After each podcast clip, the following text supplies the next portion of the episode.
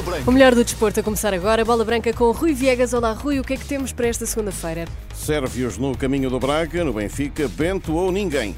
Vamos então à Bola Branca. Boa tarde.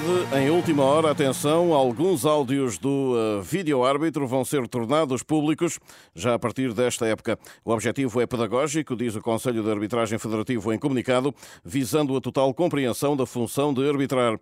O órgão liderado por José Fontelas Gomes admite que em 2017 o impacto da medida não foi o desejado, tendo até contribuído para o ruído, mas acredita agora que já existe suficiente conhecimento e maturidade entre agentes do futebol e adeptos que permitirá tornar esta divulgação algo normal e útil. Assim, o Conselho de Arbitragem divulgará uma vez por mês os áudios das conversas entre juízes de campo e VAR em todos os lances avaliados no ecrã do relevado. O Baka Topola, segundo classificado do último campeonato sérvio, será o adversário do Sporting de Braga na terceira pré-eliminatória da Liga dos Campeões. Foi o que ditou o sorteio do final da manhã em Nyon. Os arsenalistas vão jogar a primeira mão em casa a 8 ou 9 de agosto e a segunda na Sérvia a 15 de agosto. O Baka Topola é um desconhecido do futebol europeu, sendo a primeira vez que está nas pré-eliminatórias da Champions.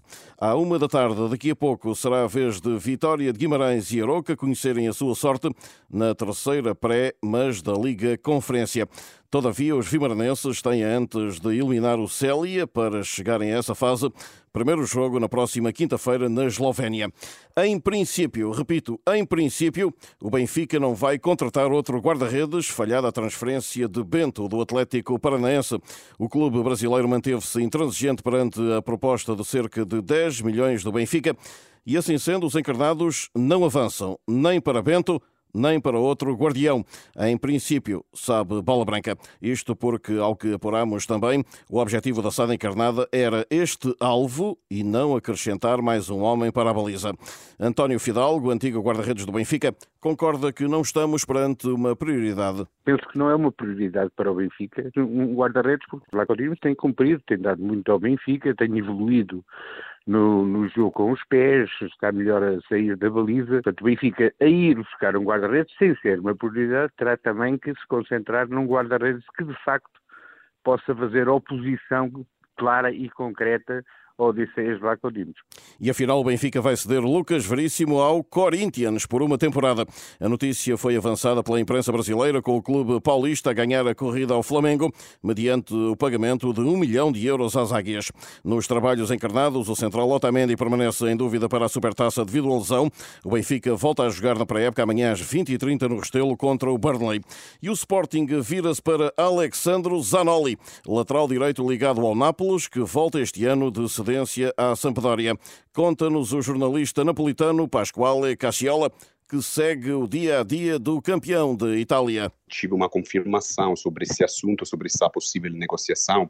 Pode ser, pode ser porque o jogador, esse jovem, está de saída do Napoli, né? Está de saída porque o Napoli aposta muito nele e quer que ele jogue com continuidade. Ele já foi empréstimo ano passado na Itália, com certeza vai fazer mais um empréstimo e pode ser o Sporting, porque o, o presidente do clube gosta muito de um Napoli que vai ficar ainda mais internacional, sabe? Então, se ele pode emprestar um jovem para um clube internacional como o Sporting de Lisboa, pode ser de certeza.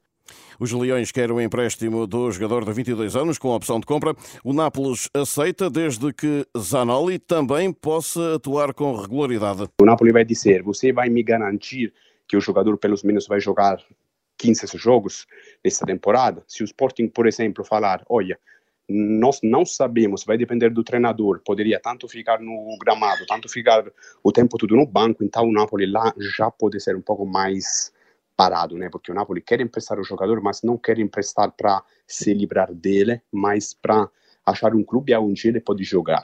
Em estágio azul, amanhã há dose dupla de jogos treino para o Sporting, de manhã com o Portimonense em Lagos, à noite frente à Real Sociedade no estádio Algarve. E o Porto aguarda pelo argentino Alain Varela e pelo espanhol Nico González. A ideia é ter ambos na apresentação de sábado frente ao Raio Vallecano. Os Dragões em estágio no Algarve, de fronte amanhã, entretanto, o Wolverhampton em Lagoa, a partir das 7 da tarde. Na Taça da Liga, hoje joga-se o Boa Vista Leiria às 20h15, sem adeptos no Bessa, devido a castigo por infração no sistema de videovigilância do estádio em 2021-2022. Para dia 29 ficou Santa Clara Tondela às 15h30. Hoje, recordo então, Boa Vista, Leiria às 20h15. E ao quinto dia do Mundial Feminino, esta manhã, Itália 1, Argentina 0 e Alemanha 6, Marrocos 0. A esta hora em Adelaide jogam Brasil e eh, Panamá neste Campeonato do Mundo de Futebol Feminino, que temos de resto vindo a acompanhar a par e passo ao longo destes dias. E em relação a este jogo de Adelaide, a partida chega ao intervalo com vantagem brasileira por 2-0. Depois da derrota na estreia com os Países Baixos, a seleção portuguesa, por sua vez, ensaia a partir de hoje o embate com o Vietnã, jogo entre as duas equipas derrotadas na primeira jornada do Grupo E, marcado para quinta-feira às 8h30 da manhã, também hora de Lisboa. Bruno Lage entrou a empatar 2-2 em Santos, no Brasileirão, na última noite, depois de estar a perder por 2-0. A forma como nós sofremos os gols, acho que foi um pouco, um pouco, um pouco oferecido e podíamos ter, ter, ter com cada jeito, mas só uma equipa com um coração grande, só uma família muito grande e com uma atitude enorme, mas também de querer e de bem jogado, podia, podia levar, levar daqui pontos o treinador português do Fogão. Já o Goiás de Armando Evangelista, depois de três jogos sem vitórias, ganhou 1-0 na visita ao Cruzeiro de Pepa e ultrapassou o Bahia de Renato Paiva. O campeonato ainda é longo, ainda faltam muitas jornadas para, para se disputar.